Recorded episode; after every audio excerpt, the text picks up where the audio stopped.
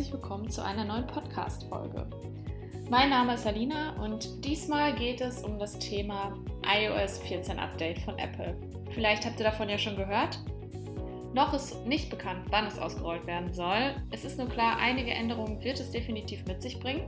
Wir reden heute darüber, wie das Ganze aussehen könnte, was man tun kann, um bestmöglich darauf vorbereitet zu sein. Und dazu habe ich mir meinen Kollegen Leonard heute aus dem Homeoffice dazu geholt. Und ja, er erklärt euch alles Wichtige, was ihr dazu wissen müsst. Viel Spaß beim Zuhören. Hi Leonard. Hallo Alina. Ähm, ich fange direkt mal mit der ersten Frage an. Was genau ist das iOS 14 Update eigentlich?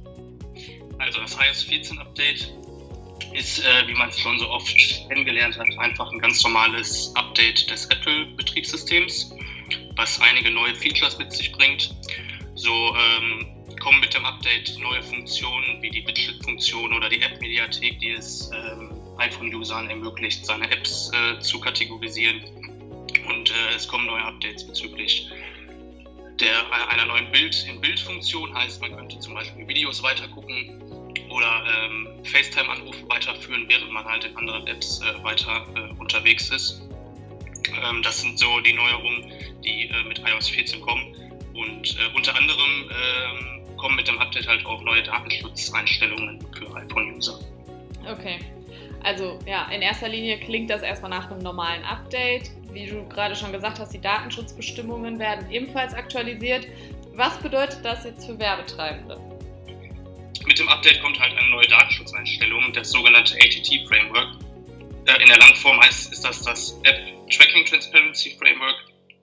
Das ist eine Datenschutzeinstellung, die den Nutzer vorm Öffnen diverser Apps fragt, ob sie gewisse Daten von sich an diese App übermitteln möchten oder nicht.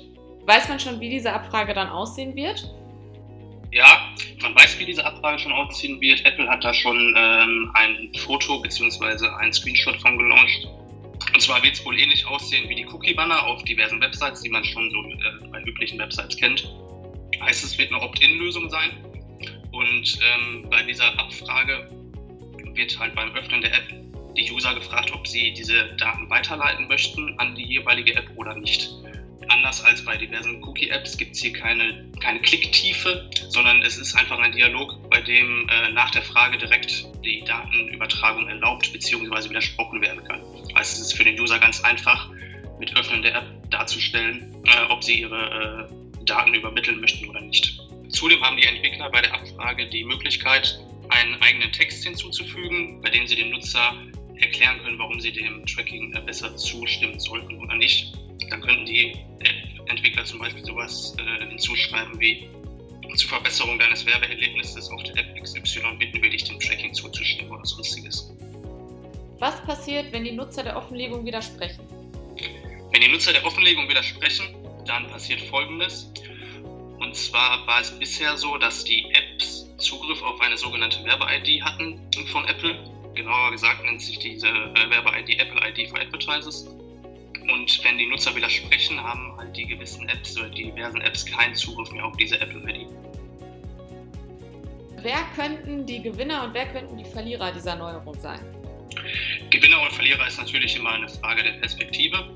Aus Nutzerperspektive sind die, oder aus Datenschutzperspektive sind die Gewinner natürlich die Nutzer an einer gewissen Stelle, da sie noch mehr Transparenz über ihre Daten äh, haben und an wen die weitergeleitet werden. Und ähm, Verlierer könnten sein die großen Tech-Firmen wie Facebook oder Google, da sie natürlich durch, den, durch die Zugriffsverweigerung auf diese ID weniger äh, Daten übermittelt bekommen und so weniger personalisierte Werbung äh, schalten können. Du sagtest, Verlierer könnten Facebook und, oder Google sein. Ähm, sind dann davon auch andere äh, Apps betroffen? Also grundsätzlich sind alle Apps betroffen, die sich auf diese Werbe-ID bezogen haben. Das heißt auch die Social-Media-Plattformen TikTok oder Pinterest oder Twitter, ähm, die mit dieser Werbe-ID gearbeitet haben, werden alle von den Neuerungen betroffen sein. Okay. Gibt es schon Reaktionen von Facebook, Google und Co. auf dieses Update? Es gibt von fast allen großen Social-Media-Plattformen und Tech-Firmen äh, Reaktionen auf dieses Update, das ein Novum ist von Apple. Während die meisten ähm, sehr zurückhaltend reagiert haben auf das Update und den Werbetreibenden eine Anleitung an die Hand gegeben haben, wie sie auf dieses Update zu reagieren haben, hat Facebook tatsächlich eher sehr allergisch auf, die, äh, auf dieses Update reagiert und äh, haben Apple vorgeworfen, sie würden ihre Monopolstellung ausnutzen und äh, man dem Wachstum von kleinen Unternehmen und der Freiheit des Internets äh, herumschrauben bzw. das einschränken. Das ähm, bleibt aber so erstmal in den Sternen, ob das wirklich der Fall ist und äh, ist so nicht zu erwarten. Auf was müssen Advertiser bzw. Werbetreibende jetzt achten? Kann man irgendwas tun, um sich auf das Update vorzubereiten? Man kann einiges tun, um sich auf das Update vorzubereiten. Und die Vorbereitung ist natürlich plattformabhängig, heißt, es müssen verschiedene Maßnahmen auf verschiedenen Plattformen getroffen werden. Plattformübergreifend ist zu empfehlen, die, das SDK zu updaten. Und ähm, ich würde jetzt hier einfach mal an dieser Stelle zwei große Plattformen ansprechen, die ähm, schon ein Pressestatement diesbezüglich veröffentlicht haben. Da hätten wir natürlich auf der einen Seite Facebook. Facebook empfiehlt auf jeden Fall ähm, den Werbetreibenden, die Domain zu verifizieren. Das geht im Business Manager über den Brand Safety Reiter. Dort muss eine Domain hinterlegt werden und per HTML-Text die Domain verifiziert werden, sodass die Unternehmen ähm, diesbezüglich auch gut aufgestellt sind. Hinzu kommt bei Facebook, dass ähm, die Menge an Conversions für Werbetreibende reduziert wird von Web Conversions, ist an dieser Stelle gesagt. Und zwar können nur noch acht Conversions konfiguriert werden bzw. festgelegt werden. Diese acht Conversions sind in einer Priorisierungsreihenfolge festzulegen. Heißt, man sollte definieren, welche Conversion für einen am wichtigsten ist und welche eher unwichtig. Sollte man dies nicht tun und man hat immer noch weiterhin mehr als acht Conversions definiert, dann werden alle Anzeigengruppen nach dem Update von Apple automatisch von Facebook pausiert. Hinzu kommt bei Facebook, dass die Attributionsfenster aktualisiert werden. Diese werden kleiner. Die Standardeinstellung bei Facebook war ein 28 Click-Through. Attributionsfenster heißt, wenn der User 28 Tage bevor er bei dir die Conversion ausgelöst hat, deine Anzeige gesehen hat, wurde das noch als Conversion übermittelt.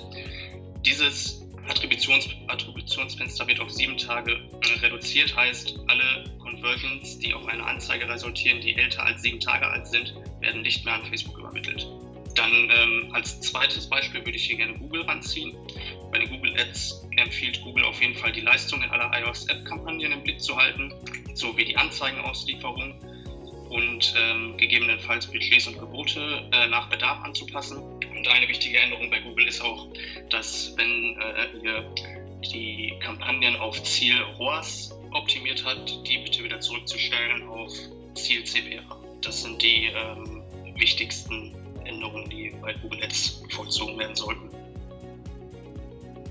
Womit müssen Advertiser rechnen, sobald das Update ausgerollt wird? Also Advertiser sollten damit rechnen, dass gewisse Performances einbrechen werden. In welchem Ausmaß bleibt äh, erstmal noch in den Sternen, da, ähm, da das genau zu beobachten ist. Heißt, es ähm, werden gewisse Conversions äh, schlechter gemessen werden können vor allem wird auch nicht mehr so detaillierte Conversion-Messwerte übermittelt werden können. Heißt, vorgelagerte Conversion-Events wie beispielsweise irgendwelche Buttonklicks auf den Websites oder in, ähm, in den Einkaufswagen legen oder so, werden in dieser Gänze nicht mehr komplett übermittelt werden können. Im Nachgang ist natürlich auch festzuhalten, dass die Auslieferung der Anzeigen etwas äh, schlechter funktionieren wird, da einfach so Sachen wie Zielgruppenbestimmung und so schwieriger sein werden. Es wird nicht mehr das sehr detaillierte Targeting möglich sein. Und unter anderem sind zum Beispiel Retargeting-Kampagnen an dieser Stelle dann schwieriger zu machen, beziehungsweise die Pools der Retargeting-Nutzer äh, werden kleiner. Kann man äh, denn schon ungefähr sagen, wie groß die Einbrüche der Performance dann sein könnten?